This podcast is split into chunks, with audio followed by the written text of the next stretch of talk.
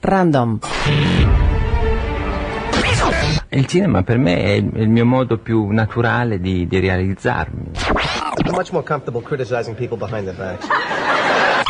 Al otro, a Borges, es a quien le ocurren las cosas. Random, una selección cultural, por Bernardo Borkenstein.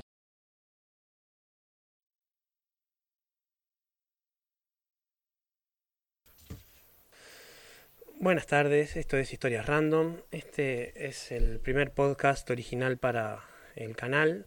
Eh, vamos a hablar hoy del problema de la paranoia mundial que se está generando con el tema del coronavirus.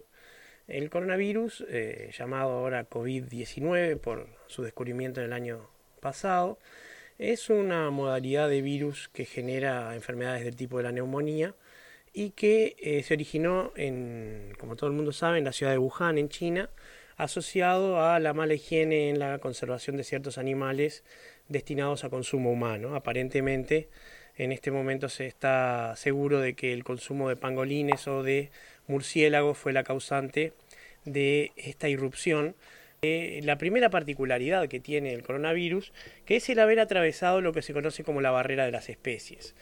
Cuando un parásito o un agente patógeno se acostumbra a atacar a un huésped en particular, pongamos por caso la parvovirosis a los perros o la, influenza a los seres humanos, es realmente raro que pueda atravesar de una especie a otra lo que se conoce por esa razón como barrera. Y eh, cuando lo hace, generalmente lo hace de una manera imperfecta, o sea que es un virus o una bacteria o un patógeno cualquiera que no se adapta bien y no, no suele ser eh, una, una, enfermedad eh, muy predecible, entre otras cosas. Nosotros estamos hablando en este momento de un virus que genera una neumonía, y que tiene eh, ciertas particularidades que es interesante saber. La primera es que no es extremadamente mortal. el porcentaje de mortalidad de los enfermos es de un 2% y eso está elevado mucho por eh, un problema que hace que las personas más sensibles, por ejemplo por alta edad, más de 80 años, tengan sí un factor de morbilidad mucho más alto que otras enfermedades como la gripe. Y eso cambia un poco los valores promedios. Pero estamos hablando de una enfermedad que es molesta, por supuesto, es, complicada para los que lo tienen, es altamente contagiosa, pero no es mortal. En este momento, si bien eh, la prensa lleva un control minuto a minuto, segundo a segundo de todos los casos que están apareciendo en todo el mundo, la cantidad de relación entre infectados y muertos sigue siendo relativamente baja y no justifica, por ejemplo, eh, la corrida bursátil que hubo que hizo que se exterminara de plaza todos los tapabocas que además no sirven para personas sanas o eh, que se haya terminado la existencia de alcohol en gel en el mercado para limpiar las manos. Realmente todo eso obedece más a un fenómeno de saturación y sobreexposición de los medios generado principalmente por el efecto de las redes sociales antes que las particularidades de la enfermedad. De hecho, en Uruguay, que es donde estoy grabando esto, tenemos una amenaza cercana en los países que nos rodean, que es la enfermedad del dengue, que es una enfermedad también viral transmitida por el mosquito Aedes aegypti.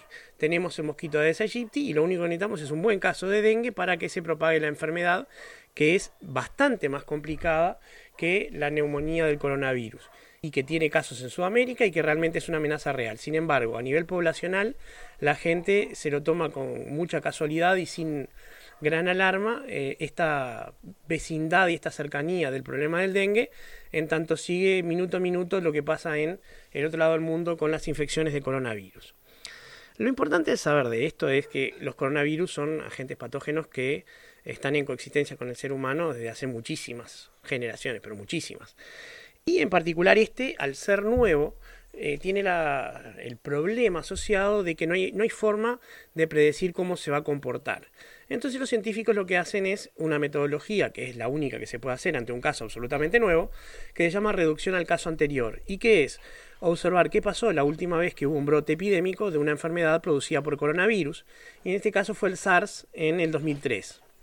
Eh, cuando se intentó predecir en función de eso, apareció una de las grandes diferencias, que es que el SARS no contagia en lo que se llama época de incubación, que es el plazo de tiempo, que en este caso es de 2 a 14 días, que va entre que una persona se infecta a que aparecen los primeros síntomas y la persona está efectivamente enferma.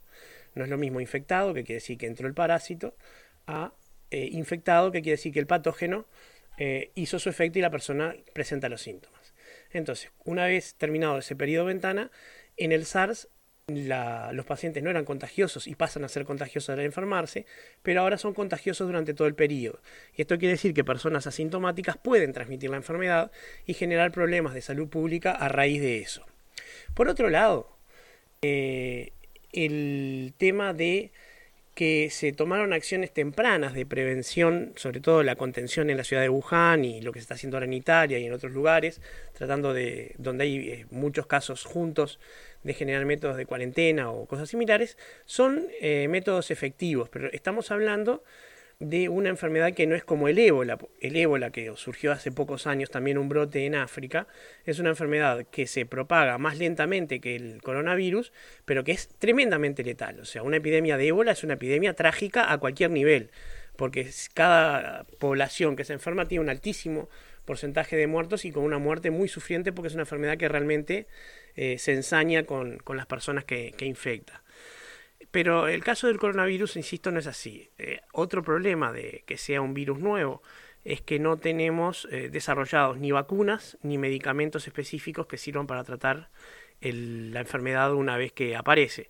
Pero como nuevamente es una neumonía que no, no, presenta complicaciones en principio, salvo las que tienen asociadas personas hipersensibles como inmunosuprimidos o que tengan una enfermedad secundaria o personas de mucha edad o, bebés, salvo esos casos, generalmente la, enfermedad se va a cursar y se va a recuperar sin secuelas.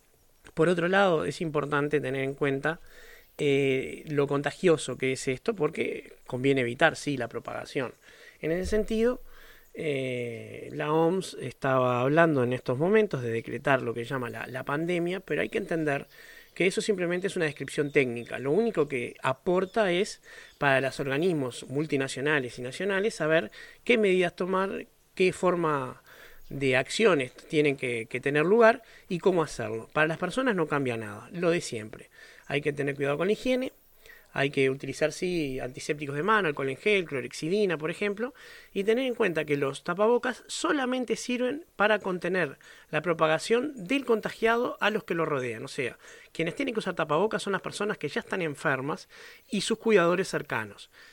usar tapabocas en la calle solamente genera eh, pánico, o sea, una inquietud en la sociedad y realmente no aporta ninguna protección extra. Por otro lado, cualquier tapabocas no es útil para esto, hay que tener en cuenta que existe un tipo particular, que es el certificado N95, que es el que permite filtrar efectivamente los virus y que es el que se debería utilizar nuevamente solo en caso de pacientes enfermados y sus cuidadores cercanos.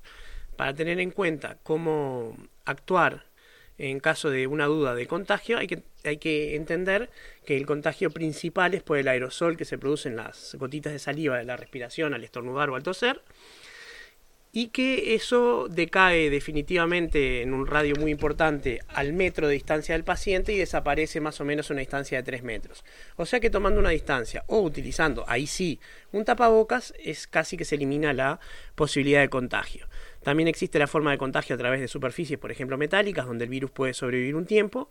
Y ahí la forma de cuidarse es utilizar eh, anti, antimicrobianos de mano, ¿verdad? De agentes antisépticos de superficie para limpiar, como por ejemplo el que citábamos recién, el alcohol en gel o la solución de clorexidina. Con esas dos medidas, el limpiarse las manos y tomar distancia de las personas que tengan los síntomas utilizando solamente ahí los, los tapabocas, más o menos uno tiene una cantidad razonable de protección. Es importante entender que la aparición de enfermedades de, transmisión son inevitables, o sea, en todo tiempo puede aparecer un brote, especialmente en alguna zona que, sea invierno en ese momento, o dependiendo del tipo de enfermedad, algunas son este, en realidad son del invierno y otras son, son más del verano. Eh, entonces siempre va a aparecer. Y cuando decimos siempre no queremos decir que todo el tiempo va a aparecer, sino que en cualquier momento dado puede aparecer un brote de una enfermedad. Y lo importante es que los mecanismos de reacción estén aceitados y configurados para ser disparados. No quiere decir que todo el tiempo hay que estar en alerta máxima ante la posibilidad de una pandemia, pero sí saber que puede haber un brote en cualquier momento y que los mecanismos de contención son con ciertas eh, diferencias puntuales, más o menos los mismos, y que se va a trabajar eh, con una cierta seriedad en el tema. En algunos países donde no se tomaron estas medidas, como por ejemplo Irán, están teniendo casos de, contagios más severos, pero nuevamente la mortalidad se mantiene baja porque esa es la característica de la enfermedad. Así que eh, lo importante nuevamente es eh, tener en cuenta lo que diga el Ministerio de Salud Pública, no prestar excesiva atención a las redes sociales, los audios y los mensajes que llegan por WhatsApp generalmente sirven más para molestar que para otra cosa, y fundamentalmente entender que las enfermedades de transmisión han estado en contacto con la especie humana desde antes que los seres humanos evolucionáramos de los monos. Así que eh, simplemente tendremos que seguir conviviendo con ellas y utilizar las precauciones habituales, evitar el contagio, no causar pánico excesivo y tranquilizar a las personas cercanas que estén preocupadas porque realmente, si bien esto es un problema a nivel mundial y económico y social, es poco probable que se trate de una enfermedad que ocasione una decimación de la población mundial. Esto es Historias Random. Buenas tardes, soy Bernardo Borkenstein.